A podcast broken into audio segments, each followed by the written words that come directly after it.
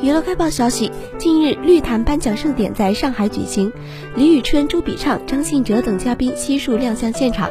采访中，李宇春透露到，最近不仅在录制音乐节目，新的音乐作品也会陆续跟大家见面。